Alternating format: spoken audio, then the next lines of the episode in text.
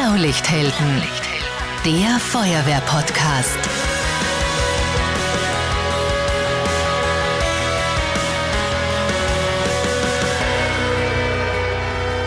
Diese Folge wird präsentiert von der TÜV Austria Akademie. Am Brandschutztag wird's brandheiß. Jetzt zum Expertentag anmelden unter www.tuv-akademie.at slash Brandschutz. Servus, hallo und herzlich willkommen beim Feuerwehr-Podcast Blaulichthelden. Der Feuerwehrnotruf läutet in Tirol, in der Nacht zum Dreikönigstag, gegen 1 Uhr früh. Eine Dame sitzt in ihrem Hotelzimmer und wählt 122. Sie meldet beißenden, starken Rauch in ihrem Hotel in Kirchberg in Tirol, mitten in der Skisaison. Dutzende Gäste retten sich auf ihre Balkone und viele schreien um Hilfe. Ein Einsatz voller Herausforderungen. Darüber sprechen wir heute. Ich bin Marcel Kilic und bei mir ist der Kommandant der Freiwilligen Feuerwehr Kirchberg in Tirol, Brandrat Christoph Schipflinger. Herzlich willkommen. Ja, grüß euch alle zusammen. Servus. Und auch bei mir ist der Bezirksfeuerwehrinspektor im Bezirksfeuerwehrverband Kitzbühel, Oberbrandrat Bernhard Geißler. Herzlich willkommen. Marcel, grüß dich, danke für die Einladung. Sehr gerne. Und auch bei mir ist der Gruppenkommandant im ersten Einsatzfahrzeug, Hauptverwalter Alexander Ronacher. Schön, dass du da bist. Grüß dich, servus. Ich habe Bilder von eurem Einsatz vor mir und ich muss sagen, sowas habe ich noch nicht gesehen. Feuerwehrhelme, die praktisch komplett verschmort sind. Das schaut aus wie eine grau-schwarze, gelbe Gelmasse. Die Bilder könnt ihr euch jetzt auch anschauen, während ihr diese Folge hört, unter blaulichthelden.at slash Folge minus 55. Christoph, was war da los bei euch in Kirchberg, dass der Atemschutztrupp so rauskommt? Ja, wir haben da äh, ein massives Brandgeschehen gehabt in einem Hotelgebäude, Beherbergungsbetrieb und zahlreiche äh, Personen schreiend auf den Balkonen. Aber einmal einfach nur mal auf die Helme kurz zurückzukommen. Wir haben da eine sogenannte Rauchgasdurchzündung gehabt. Ein Rollover oder auch Flameover genannt. Und da wurde der Atemschutztrupp kurzzeitig mit 700 bis 1000 Grad Celsius beaufschlagt. Und deswegen ist das natürlich, äh, das Equipment, sage ich mal so, zerstört worden. Mhm. Ja, unglaublich. Alexander, du warst Gruppenkommandant im ersten Fahrzeug, im ersten Tanklöschfahrzeug. Wie hast du das erlebt? War bei der Anfahrt schon ersichtlich, was da auf euch zukommt? Also auf Anfahrt hat man überhaupt kein Brandgeschehen wahrnehmen können. Da war keine Rauchentwicklung, gar nichts. Ich habe Informationen von der Leitstelle gekriegt über mehrere Anrufe und eben einen Brand im ersten Obergeschoss. Und bis wir dann an die Einsatzstelle angekommen sind, hat man eigentlich nicht wirklich sagen können, was jetzt da los ist. Wenn wir dann an der Einsatzstelle waren, sind wir angeguckt vom Fahrzeug und dann sind wir die zahlreichen Personen auf, dem, auf die Balkone des Gebäudes aufgefallen und die werden wirklich überall verteilt. Also das Gebäude hat an alle vier Seiten, an jedem Stock Balkone und da sind überall Leute gestanden. Mhm, wirklich. Von Rauchentwicklung, wo alle noch nichts zum Sehen, mehr oder weniger, auf den ersten Blick bis dann einmal die Türöffnung stattgefunden hat. Die Türen waren verschlossen. Da haben wir dann erst einen Schlüssel gekriegt von den Hausbesitzer. Und dann ist der Rauch rauszusuchen. Mhm. Und dann hat das Ganze angefangen bei uns mit Personen retten vom Balkon und Innenangriff. Dein Tanklöschfahrzeug war das erste Fahrzeug am Einsatzort und da hast du Platz für drei Atemschutzgeräteträger. Also aus deinem Tanklöschfahrzeug kommt der erste Angriffstrupp. Was haben die erzählt? Wie war das erste Vordringen ins Gebäude und mit welchen Erzählungen sind die rausgekommen? Der Atemschutztrupp vom Tanklöschfahrzeug ist durch den Haupteingang ins Gebäude vorgedrungen und hat einmal den Brandherd versucht zu lokalisieren. Dabei ist ihm leider Gottes zu der angesprochenen Rauchgasdurchzündung gekommen und wir dann wieder rausgekommen sind vom Gebäude, sind sie eben zu mir her wieder und haben Meldung gemacht. Und dann hat es geheißen von einem Kameraden, du, mir hat's der Wuschen, ich gehe nimmer. Mhm. Jetzt ist natürlich die Herausforderung gewesen, dass du einen Reservemann braucht hast, den hast du austauschen müssen, dass der Trupp wieder einsatzfähig ist. Ein zweiter vom Atemschutztrupp, da war der Helm kaputt. Den haben wir dann auch noch ausgetauscht, damit der Trupp wieder vollständig einsatzfähig ist und für Notfälle nur einmal aktiv werden könnte.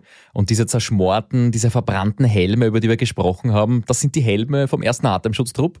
Ja, genau, den hat's bei der Rauchgasdurchzündung hat's den Helm so verbrennt und auch die, die Jacken.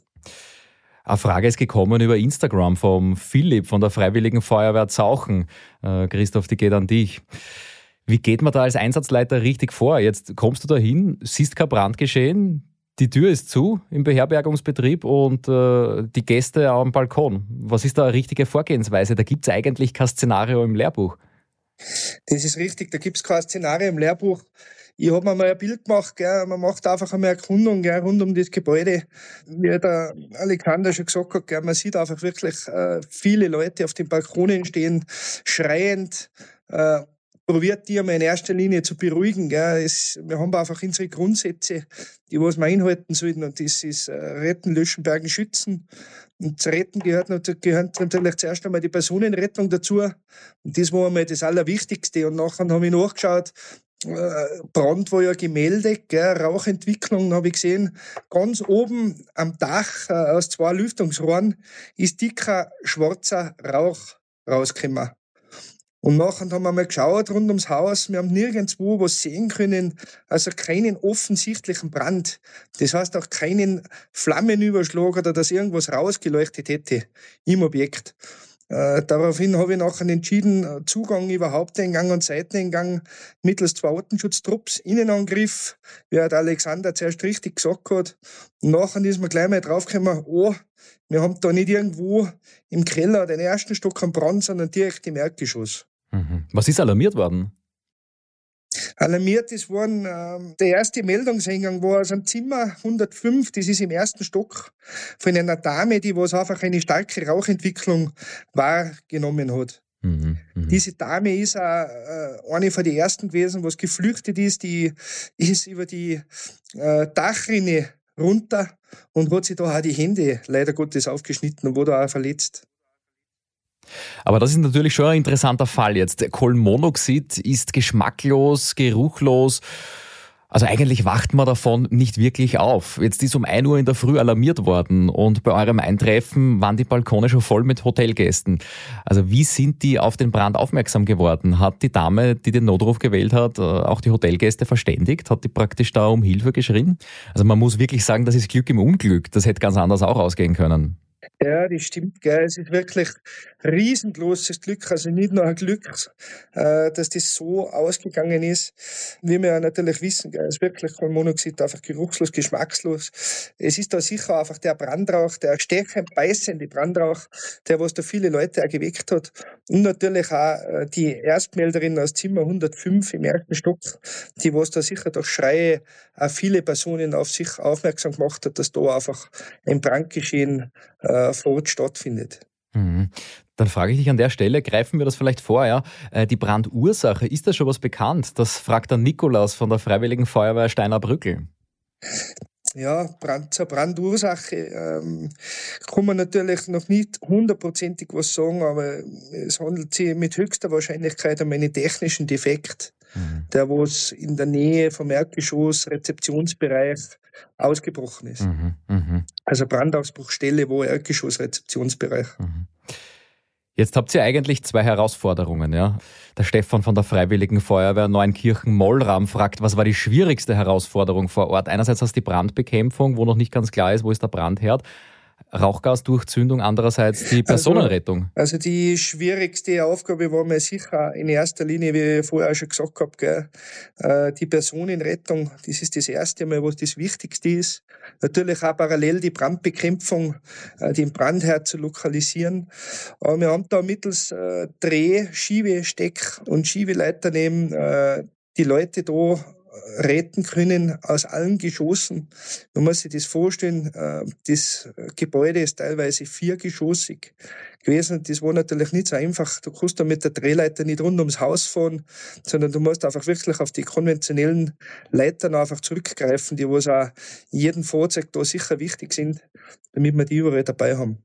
Gerade zum Thema Leitern, das war bei euch ja ein Riesenszenario. Ja? Es sind einige Fragen gekommen, auch über Social Media. Der Andi von der Feuerwehrjugend Petronell zum Beispiel, äh, eben welche Art von Leitern hast du schon erwähnt? Eine Frage ist sogar aus der Schweiz gekommen von Jerome, von der Milizfeuerwehr Alschwil.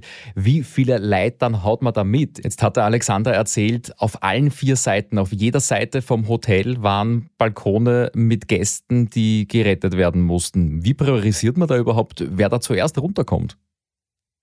Ja, priorisieren da man natürlich, gell, dass man schon mal schaut, dass man die von diesen Geschossen wegbringt, da wo man Rauch äh, aus dem Gebäude dringt. Gell. Man muss sich das so vorstellen, die haben teilweise natürlich auch innen die Türen aufgemacht, haben es dann offen lassen, sind geflüchtet, so schnell wie möglich äh, die waren teilweise barfuß, leicht bekleidet, gell. Äh, die haben nur als Unterleib lang gehabt, also da, die sind wirklich, da ist um Leben und um Tod einfach gegangen, gell. Mhm. Und wenn du dir da um siehst, dann schaust du natürlich, dass du zuerst einmal aus dem Gefahrenbereich einfach wegbringst und nachher einfach nach und nach einfach jeden Balkon abarbeitest, gell. Mhm. Einfach mittels Steck- und Schiebeleitern und natürlich auch unter Hilfe von unserer Drehleiter, die wir Gott sei Dank in Kirchberg auch besitzen. Mhm.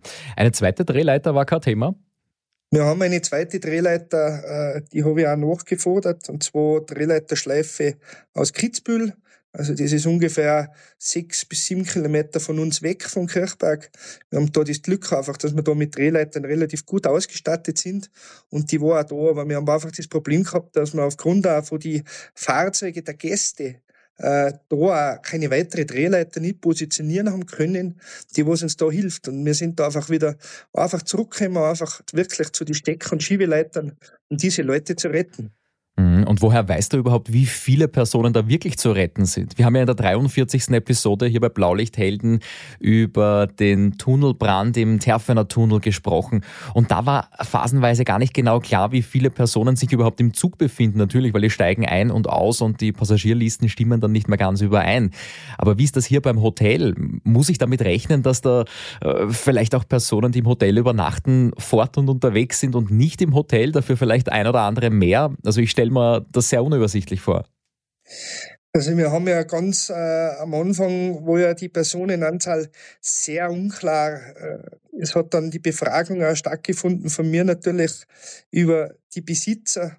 Man muss sich das vorstellen, wir haben am Anfang niemanden da gehabt, gell, von, von den Besitzer, von die zwei, gell, die waren selber im Gebäude eingeschlossen, ganz im obersten Stockwerk und haben die zuerst auch retten müssen, mittels Drehleiter damit wir die dann auch befragen haben können. Und dann hat es am Anfang geheißen, ja, 31 Personen. Und dann waren wir eigentlich zum Schluss bei 27. Wir haben das natürlich äh, alles überprüft. Das heißt, Personenbefragungen durchgeführt. Auch. Man muss sich das so vorstellen, wir sind in einem Tourismus auch, gell? und da kann auch leicht einmal passieren, gell, dass jemand vielleicht einmal bei irgendjemandem eine Schlafunterkunft sucht. Ja, es kann ja mhm. sein, dass mhm. da vielleicht eine zweite oder dritte Person irgendwo aufhält in dem Gebäude. Gell. Das kann ja leicht passieren. Und um das natürlich alles abzuklären, haben wir das Gebäude auch dann zum Schluss natürlich noch mal komplett äh, durchsucht. Mhm, mh. Naja, und dann begleitet man die ersten Gäste mit der Leiter runter und rettet die. Und äh, da gibt's Videos, verlinkt man auch gerne. Ähm, äh, da sieht man eben Leute mit Badeschlapfen und, und, und nur mit Unterhosen um umlaufen. Mhm. Ja. Da rennt vielleicht irgendwer wohin, ja, äh, sucht Unterschlupf irgendwo, wo es warm ist und dann findet man den nachher nicht mehr. Ja. Also viele Herausforderungen, die ihr da habt. Ja, es war da schon, Gott sei Dank, muss man sagen, wir haben das koordiniert abwickeln können. Man muss sich das so vorstellen, ähm, Einsatzleiter, wo jetzt in dem Fall, wo ich, gell, dann verlässt man sich natürlich auch auf die Gruppenkommandanten, die was man da hat, und die nachfolgenden Kräfte, haben wir auch da wieder in Abständen Lagebesprechungen durchgeführt, eine sogenannte Einsatzleitung aufgebaut, äh, alles natürlich auch festgehalten und wie ich vorher schon gesagt habe, ist dann eine Entscheidung dann getroffen worden, auch während äh, des Einsatzes zehn Ortenschutztrupps äh, gemeinsam zeitgleich in das Gebäude zu schicken, äh, haben dann im Außenbereich überall noch Steckleitern und Schiebeleitern positioniert als zweiten Rettungsweg und als Fluchtweg für Ortenschutzkräfte, weil man bis dorthin noch nicht wusste, gibt es noch irgendwo einen Brandherd, äh, die haben Feuerlöscher mitgehabt, äh, Halligen-Tools, Äxte, Brecheisen, damit wir alle Türen natürlich auch aufbrechen kann. Es waren da 90 Prozent der Türen alle noch versperrt, der Innentüren, und natürlich auch gleichzeitig alles markieren, gell? damit man nicht doppelt das durchsucht. Äh, wir haben das bei uns besprochen unten mit einem Warnband, äh, mit einem Teil von der Warnband die Türen einfach zu markieren, damit man weiß, da ist man sicher, also in diesem Bereich sind keine Personen mehr und Vermisste. Hm, das ist natürlich eine super Strategie. Egal, was man da hat, es gibt natürlich auch Ausrüstung dafür, um die Türen zu markieren, aber Hauptsache, jeder weiß, wovon man spricht, ob das jetzt ein Warnband ist, ob das ein Kreuz ist an der Tür. Hauptsache, alle Atemschutztrupps sind mit dem Zeichen vertraut. Wie geht ihr um mit den Personen, die ihr gerettet habt? Auf den Fotos und Videos, da sieht man Bilder, ja, ich habe ja schon erwähnt, Badeschlapfen, Unterhose, äh, wie man halt ausschaut, wenn man mitten in der Nacht in einem äh, Winter aus einem Hotel evakuiert wird. Da hat man dann kein Zahnbürstel mit, da hat man kein Ersatzgewand mit, äh, die Jacke ist vielleicht im Zimmer verblieben. Wo kommen die hin? Wie habt ihr das mit Ersatzquartieren gelöst? Ja, das war so. Die Leute, einfach die Gäste sind ja von uns eigentlich gerettet worden werden dann äh, dem Roten Kreuz übergeben, so wie es bei uns ist. Äh, die machen dann eine sogenannte Tirage, das heißt, die Leute werden dann alle noch einmal dokumentiert, kriegen dann eine Karte umgehängt, äh, damit keiner verloren geht. Und dann haben wir uns natürlich bemüht um das erste Zwischenquartier. Das heißt, wo ist einmal warm bei uns. Äh, von woher rücken wir aus? Das ist einmal als erstes unser Gerätehaus. Das Gerätehaus der Feuerwehr Kirchberg. Äh, da sind die Leute einmal hintransportiert worden von der Rettung und auch äh, von uns, von der Feuerwehr, mit dem Mannschaftstransportfahrzeug. Und in weiterer Folge äh, ist auch der Bürgermeister der Gemeinde Kirchberg eingetroffen. Der wird dann von uns verständigt bei einem größeren Einsatz, der Herr Helmut Berger. Und dann haben wir uns gemeinsam um ein Notquartier bemüht. Wir haben da ein leerstehendes Hotel bei uns in Kirchberg, was beheizt wird. Und da haben die Personen alle unterkommen können. Wir haben dann am nächsten Tag in der Früh äh, die Leute dann, oder am Tag in der Früh, muss man sagen, das war ja der gleiche Tag, die Leute dann abgeholt wieder mittels drei Feuerwehrfahrzeugen, haben sie zu einem Frühstück geliefert, das was die Hausbesitzer organisiert haben, bei Freunden und haben das dann einnehmen können und haben dann teilweise die Heimreise antreten können, die wo es einfach vom Krankenhaus schon zu Hause waren. Da braucht man dann alles, was man in der Theorie mal irgendwo, irgendwo gelernt hat. Gleich geht's weiter. Wir sind in ein paar Sekunden wieder zurück. Entgeltliche Einschaltung kommen. In Kürze startet die 112 Rescue. Das ist die Fachmesse für Brandschutz, Rettungswesen, Katastrophen und Bevölkerungsschutz. Blaulichthelden ist mit am Start und Medienpartner. Und ich darf das gesamte Programm auf der Mainstage moderieren. Vier Tage lang. Es geht um die Zukunft des Katastrophenschutzes, um die Tage der Sicherheitsforschung und um das Symposium zu Extremwetterereignissen. Es gibt viel Know-how und fachlichen Input und Ihr erlebt die neuesten Innovationen auch live und aus nächster Nähe. Robotik am Boden und in der Luft. Und natürlich Produkte von rund 270 Unternehmen und Startups. Die 112 Rescue läuft von 5. bis 8. Juni am Messegelände Dortmund. Und das Beste, ihr bekommt sogar ein gratis Tagesticket mit dem Code 112 Rescue. Alle Infos findet ihr unter www.112rescue.de. Ich freue mich, wenn wir uns dort sehen. Ende. Schauen wir uns das überregional an, Bernhard. Deine Aufgabe als Bezirksfeuerwehrinspektor. Erzähl uns da was. Wie läuft die Zusammenarbeit mit den anderen Feuerwehren da ab? Zehn Atemschutztrupps, das heißt, man braucht auch Trupps in Reserve. Das ist ein irrsinniger Personalbedarf, auch am Wochenende. Genau so ist bei dem äh, Einsatz, den was wir jetzt besprechen, da in Kirchberg. Da ist ja am Königstag die Feuerwehr Kirchberg um 1.01 Uhr alarmiert worden mittels Sammlerruf und Sirene, das heißt Stillalarm und daneben über die Sirenen. Dann nach der Erkundung vom Einsatzleiter von Christoph sind die Feuerwehren Brixen im Tale und die Feuerwehr Aschau noch alarmiert worden. Das war dann 14 Minuten später, sowie zwei Minuten später nach dessen Alarmierung war noch die Feuerwehr Kitzbühel. Und wenn vier Feuerwehren alarmiert sind, dann kann man bei uns im Bezirk Kitzbühel davon ausgehen, dass ausreichend Kräfte um die Nachtzeit, muss man sagen, mhm. vorhanden sind. Es sind ja Artenschutztrupps und Geräteträger in die Rüstlöschfahrzeuge, Tanklöschfahrzeuge, Löschfahrzeuge, alles vorhanden. Und wir haben dann können genügend Datenschutztrupps ins Gebäude einschicken und es waren da gleichzeitig noch Reservetrupps an der Einsatzstelle. Was vielleicht ein bisschen eine Herausforderung war, wo die Menschenrettung und die und der erste Löschangriff, sage ich mal, gleichzeitig, weil es ist ja, wie vorher genannt, vor die 27 Personen kein einziger durch das Stiegenhaus geflüchtet. Der Fluchtweg war mittels Rauch abgeschnitten und deshalb ist die Leute nichts anderes überblieben, dass aus sie auf die Balkone flüchtend. Und dann haben sie leider auf die Feuerwehr gewartet und sie haben nicht können, äh, die Stockwerk oder die Stockwerke verlassen. Welche Szenen spielen sich da ab? Wie, wie kann man sich das vorstellen? Wenn da so viele Leute, fast 30 Leute auf Balkonen stehen, ähm, drin brennt und jeder will möglichst schnell runter. Ja, das ist für vielleicht äh, natürlich sehr fordernd, aber wir haben ja genügend Schiebe- und Steckleiter mitgehabt, eine Drehleiter in Positionierung.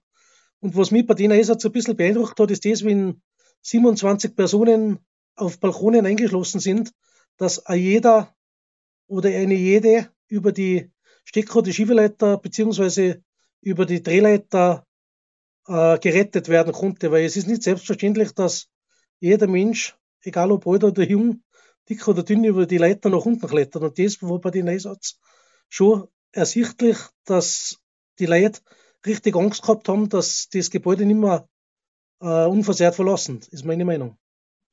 Vielleicht darf ich da was äh, ergänzen noch. Man muss sich vorstellen, ich bin ja unmittelbar nach einem Tanklöschfahrzeug hingekommen, äh, mit einem Kommandofahrzeug. Zeitgleich ist auch die Exekutive eingetroffen. Und dann habe ich eben schon Schreie gehört von gewissen Gästen einfach, ich spring runter. Gell? Ich spring runter.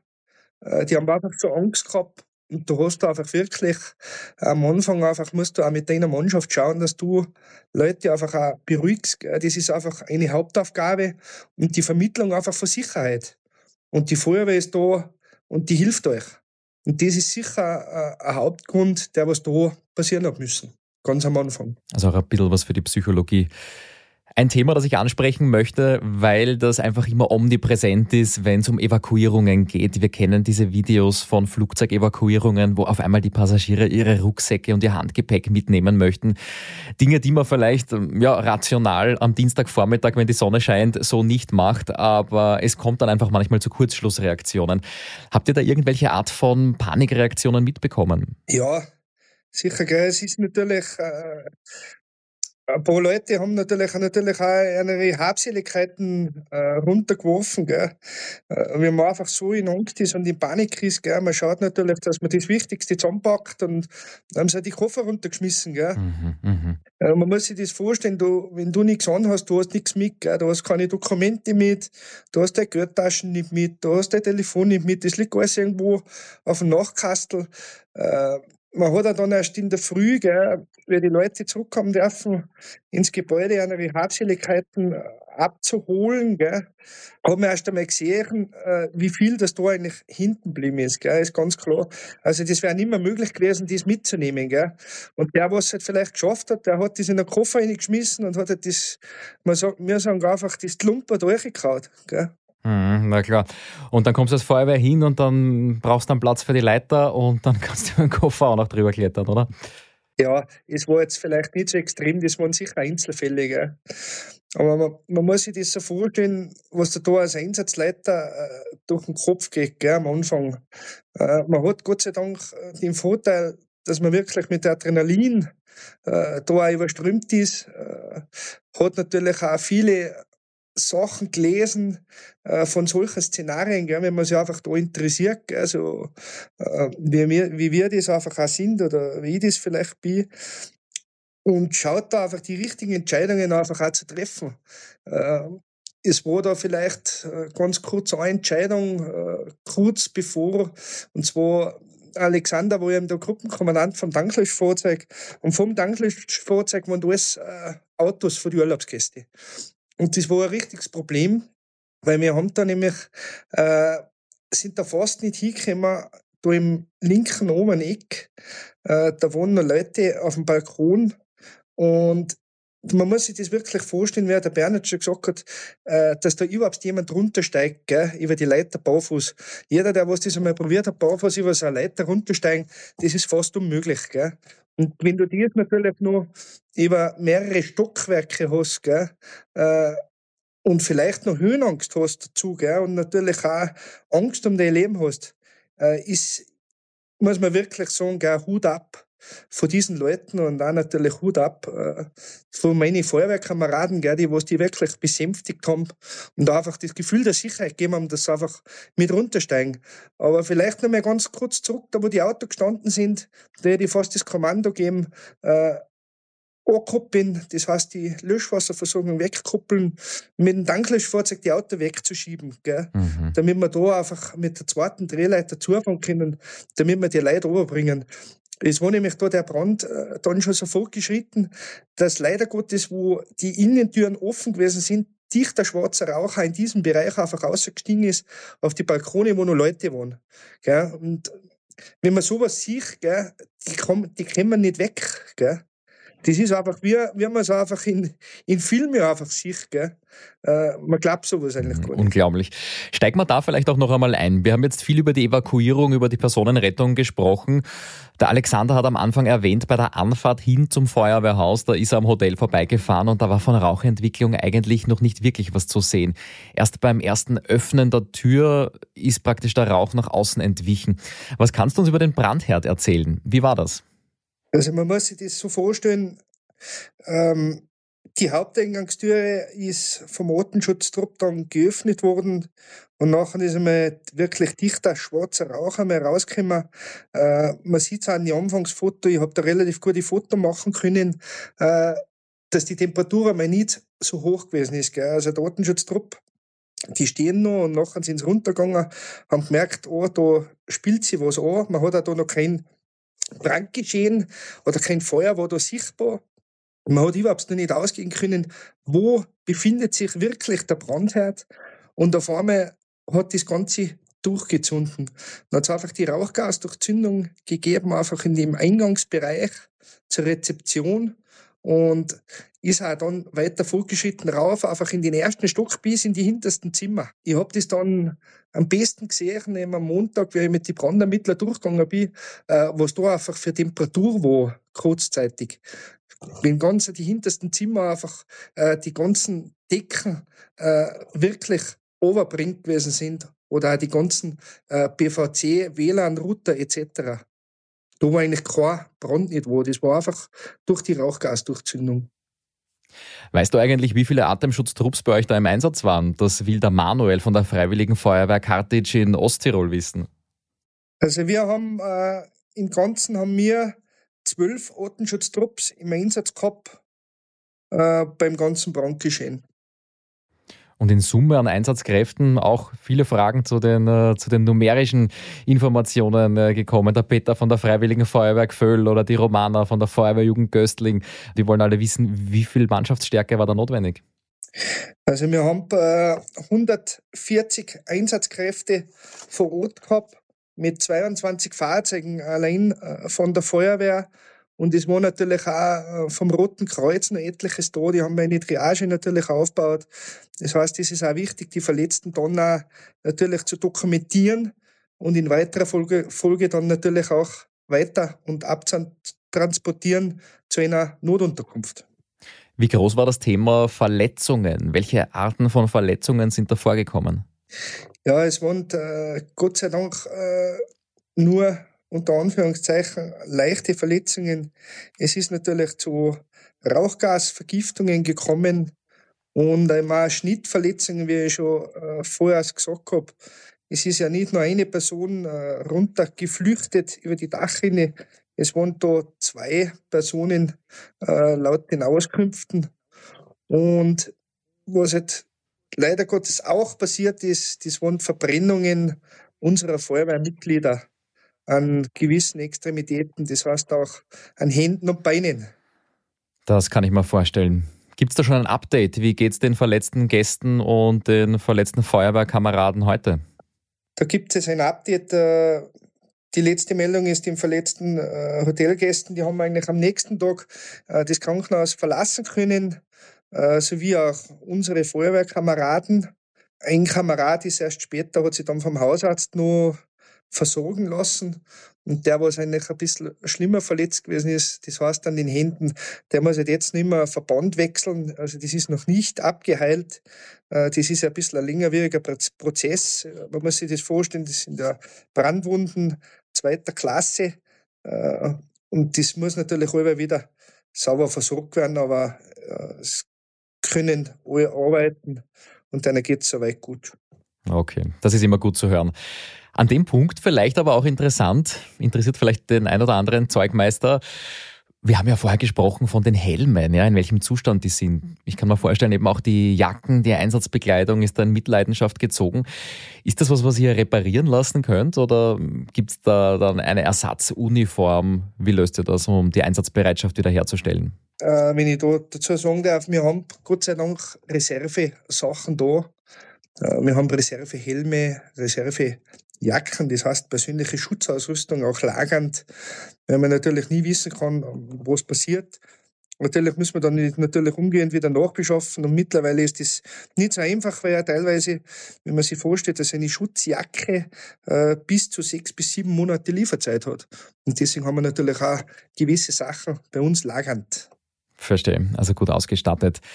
Ich möchte natürlich generell mit euch auch über die Learnings sprechen. Was ist aus eurer Sicht besonders gut abgelaufen, aber was hätte man vielleicht auch noch anders machen können? Bevor wir den Einsatz nochmal so zusammenfassen mit einer kleinen Einsatznachbesprechung. Bernhard, mich interessiert deine Funktion als Bezirksfeuerwehrinspektor noch genauer. Wir haben diese Funktion in der Folge 43 beim Brand im Terfener Tunnel schon kurz aufgerollt. Das ist eine Funktion, die gibt es so nicht in jedem Bundesland. Wofür ist der Bezirksfeuerwehrinspektor zuständig? Ja, das ist richtig. Wir haben ja auch einen Bezirksfeuerwehrkommandanten. Das heißt, das ist der Bezirksfeuerwehrverband und ich bin der Bezirksfeuerwehrinspektor. Bin alleine von der Tiroler Landesregierung auf fünf Jahre bestellt und habe gewisse Aufgaben. Zu denen gehört eben die Aufsicht in den technischen und organisatorischen Angelegenheiten des Feuerwehrwesens und in allen Angelegenheiten der Brandverhütung im Auftrag der Bezirksverwaltungsbehörde. In meinem Fall ist die BH Kitzbühel. Dann Durchführung von Inspektionen, das heißt Inspektionen in den Feuerwehren, ob die Protokolle geführt werden, ob die Überprüfungen durchgeführt werden, ob die Fahrzeuge sauber sind und so weiter. Dann Beratung der Bürgermeister und der Feuerwehrkommandanten eben bei Feuerwehranschaffungen, das heißt entweder Gerätehaus, Neubau oder Zubau sowie Feuerwehrfahrzeugen beim Austausch. Dann bin ich verantwortlich äh, für die ganze Alarmierung im Bezirk Kitzbühel. Das heißt, Koordinierung der Themenbereiche Funk und Alarmierung mit der Leitstelle Tirol. Und dann bei uns im Bezirk ist ein großes oder ein großer Anteil äh, der Neubauten im Bauwesen. Das heißt, alles, was Hotels sind oder Wohngebäude, da bin ich dann zuständig für den vorbeugenden Brandschutz, sprich Löschwasserversorgung, Feuerwehraufstellflächen, Handfeuerlöscher, Festlegung Wandhydranten, äh, Beurteilung zweiter Rettungsweg, ja, nein, ob dieser möglich ist und so weiter. Das gehört zu meinen Aufgaben. Ich mache meine Funktion oder ich übe meine Funktion ehrenamtlich auf, aus mit Aufwandsentschädigung. Das heißt, äh, bei so einem großen Einsatz, wenn es jetzt nicht um vorausschauende, planbare Tätigkeiten geht, da wirst du als Fachexperte dazu alarmiert. Genau, bei den größeren Einsätzen werde ich auch mitalarmiert mit der Ortsfeuerwehr. Dann schalten wir mal das Anfangsgerät ein, dann lost man ein bisschen einen Einsatz mit, wie, wie weit das fehlt, fährt man zum Einsatzort und dann probiert man die Ortsfeuerwehr unterstützen, so gut es möglich ist. Man baut die Einsatzleitung auf und man schaut um die Artenschutzsammelstelle und man ist eigentlich da behilflich, wo es sein muss. Aber seid es so, es ist immer der Ortskommandant der Einsatzleiter, und auch kein Bezirksfunktionär. Wir sind nur unterstützend am Einsatzgeschehen, am Einsatzobjekt. Okay, alles klar. Wieder was gelernt. Kommen wir zu einer kleinen Einsatznachbesprechung. Ja, also der Einsatz ist beendet. Ihr seid wieder ins Feuerwehrhaus eingerückt, die Tanklöschfahrzeuge mit Schläuchen aufgerüstet, die Atemschutzflaschen gefüllt, Atemschutzmasken getauscht, jeder hat ein trockenes Leiberl an. Auf welche Learnings seid ihr da gekommen und vielleicht auch welches Verbesserungspotenzial? Welche Punkte habt ihr da besprochen? Also, wenn ich was dazu sagen darf, ich muss einmal auch sagen, ich bin einmal megamäßig stolz einfach äh, auf meine Feuerwehr. Ich bin auch stolz, da äh, Kommandant zu sein. Und man sieht da wirklich, man kann sich einfach auf diese Leute einfach verlassen. Ich denke auch, das ist äh, Land auf, Land ab so. Und auch in ganz Österreich. Wir sind einfach äh, wirklich die größte Einsatzorganisation, glaube ich, die was einfach äh, die richtigen Strukturen einfach aufweist, die was man einfach braucht, um äh, sowas abzuarbeiten. Und Gott sei Dank, man muss sich auch bedanken, damit wir die Sachen auch lernen dürfen. Auch ein Dank an die Landesfeuerwehrschule, da wir immer wieder eine kostenlose Ausbildung genießen dürfen, äh, damit wir heute einfach auch so fit sind. Ja, aus meiner Sicht da möchte ich mich nochmal bedanken bei der Feuerwehr Kirchberg und dann Einsatzleiter Christoph Schipflinger, bei der Feuerwehr Aschau, Brixen und Kitzbühel, dass das alles sogar gegangen ist, ist nicht selbstverständlich. Aber im gleichen Atemzug möchte ich schon die Betreiber und die Hoteliers auch ein bisschen warnen, möchte ich mal sagen, weil sie müssen schon einer äh, gewissen Verpflichtung nachkommen. Und das ist einfach der vorbeugende und der bauliche Brandschutz. Wenn man das jetzt vergleicht, vielleicht, wenn ihr das noch wisst, außen im Schneizelreit, da von der mir die Ruhe auch die haben aus Bahn, noch ist es so gewesen, dass da fünf Personen nicht mehr angekommen sind von mhm. obersten Stockwerk. Es war einfach keine Brandfrüherkennung da. Gell? Und dann können die Leute einfach nicht mehr munter werden, können nicht mehr flüchten. Die schlafen da auf einmal aufgrund des Rauchgases oder der Rauchgase ein und werden mehr munter und deswegen sind die da aus dem gestorben. Und deswegen, ich weiß, das ist ein bisschen ein heißes Thema bei uns im Bezirk Kitzbühel mittlerweile auch. Brandmeldealarme, äh, ist schon eine Belastung für die Feuerwehr, aber wenn es geht, dann wissen wir, dass eine Brandmeldeanlage äh, frühzeitig ausschlägt und dass aus einem Kleinbrand kein Großbrand wird, weil das ist dann ein kleiner Brand, was die Feuerwehr eigentlich normal mit mittels einem Brandhydranten und Artenschutztrupp bekämpfen kann. Ja, Bernhard, du, du sagst es einfach richtig. Äh, die Brandmeldeanlage ist ein wirklich wichtiges Tool und wir sind da natürlich als Ortsfeuerwehr auch für die Brandmeldeanlagen, um Entstehungsbränden natürlich auch vorzubeugen und aus denen Großbrände werden. Äh, natürlich appellieren wir, äh, was ganz wichtig ist, einfach die Hausaufgaben aller Betreiber so gut wie möglich zu machen. Und natürlich auch die Feuerwehr immer wieder mit solchen Sachen nicht zu belasten mit Fehlalarmierungen, Fehl- und Täuschungsalarmen. Meine Herren, vielen, vielen Dank für eure ehrlichen Einblicke in diesen Einsatz und Dankeschön für das Gespräch. Christoph Schipflinger, Bernhard Geißler und Alexander Ronacher. Dankeschön. Vielen Dank. Danke dir, Marcel. Marcel, sehr gerne. Danke.